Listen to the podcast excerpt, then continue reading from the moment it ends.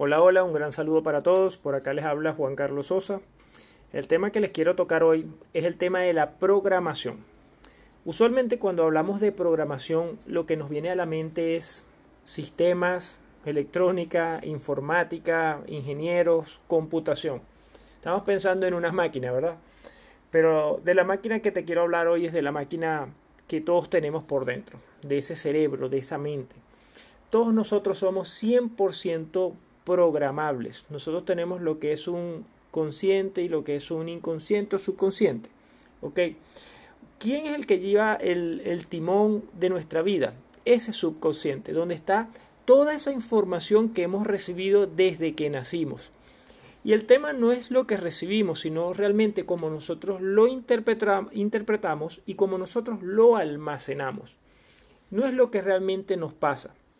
Nosotros vamos viviendo o adquiriendo cada día experiencias de todo tipo y la vamos interpretando, cada, cada experiencia nueva la vamos interpretando basada en la última interpretación o en lo que son nuestras experiencias anteriores. Por eso ustedes pueden darse cuenta como por ejemplo dos hermanos gemelos que son hijos de mamá y papá, que son, eh, pueden ser idénticos físicamente, pueden tener personalidades distintas y pueden reaccionar de forma diferente frente a una misma situación. Entonces, ¿qué ocurre?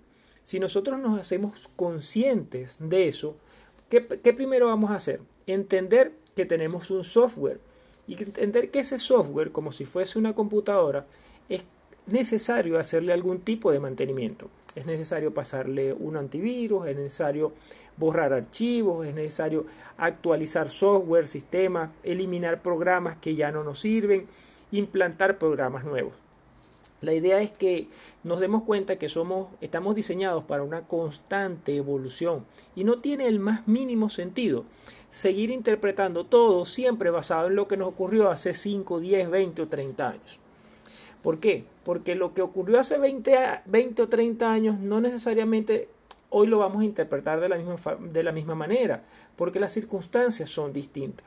Si yo me vuelvo, me doy cuenta que yo tengo, por ejemplo, dos orejas y una sola boca, o sea que estoy diseñado más para escuchar que para hablar.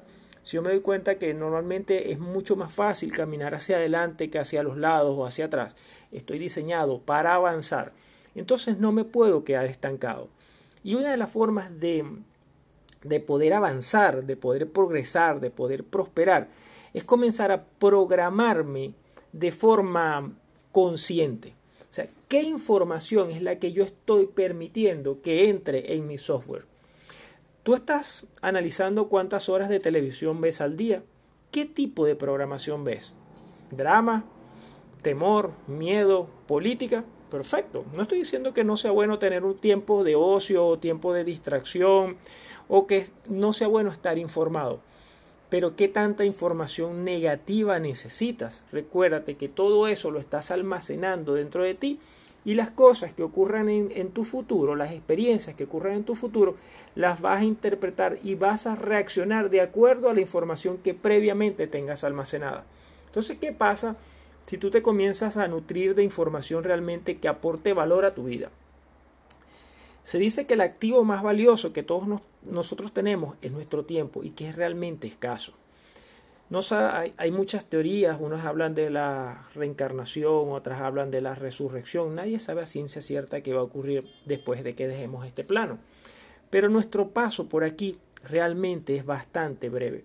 Y la idea es que sea de de beneficio, de felicidad, de crecimiento, no para estar amargados, no para estar tristes, no para estar derrotados.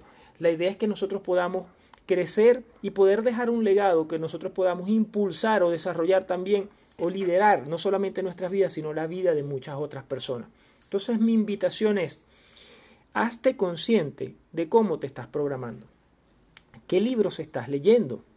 ¿Estás haciendo algún tipo de meditación u oración? Estás buscando aquietar tu mente. Recuérdate que tenemos alrededor de al menos de unos 60 mil pensamientos por día. ¿Cuántas cosas estás pensando por día y normalmente siempre son las mismas? Date cuenta que hay muchísimos pensamientos que son recurrentes. Esos pensamientos te están aportando, te están dando valor, levantan tu autoestima, te hacen sentir increíble, te hacen eh, ayudar a otras personas o te sientes derrotado, te sientes frustrado, te sientes amargado. Es lo que piensas, no es lo que ocurre. Tú tienes el poder de transformar tu realidad, pero todo comienza con un cambio interior. Entonces, si tú haces un enfoque consciente en cómo tú te programas, en la información que tú permites que entre a tu mente, en las personas con las cuales te rodeas, lo que ves en televisión o en redes sociales, qué tipo de lectura haces. Tenemos una mente reptiliana que muchas veces no permite solamente andar por el camino seguro, por el camino cierto, no, no, no, no, no, el cerebro genera o, consume muchísima energía y esa mente reptiliana nos busca mantenernos como una especie de stand-by, que, que gastemos la menor cantidad de energía posible. Pero no, no, no. Sal de ese círculo de confort y comienza a nutrirte de cosas que impacten tu vida, comienza a hacer cambio de hábitos que realmente te lleven a otro nivel te bañas todos los días con agua súper caliente. ¿Y qué pasaría si te comienzas a bañar con agua fría? ¿Cuántos vasitos de agua te estás tomando al día? ¿Cuántos libros te has leído en lo que va de año? ¿Cuántos pretendes leerte en lo que resta de año? Se dice que las personas de éxito, uno de los hábitos saludables que tienen, no solamente es la lectura que te abre la mente por completo. ¿Qué estás leyendo? Estás leyendo temas de espiritualidad, de desarrollo personal, de educación financiera temas que aporten a tu vida que te permitan tomar decisiones inteligentes en el futuro. Entonces, la invitación es esa. Hazte consciente y programa tu vida de una forma consciente para que tomes decisiones, para que puedas ver otras ópticas, para que puedas ver otras alternativas, para que eleves tu frecuencia, para que tengas otra energía, para que lideres tu propia vida y la vida de muchos otros. Un gran abrazo, que estés todo muy bien.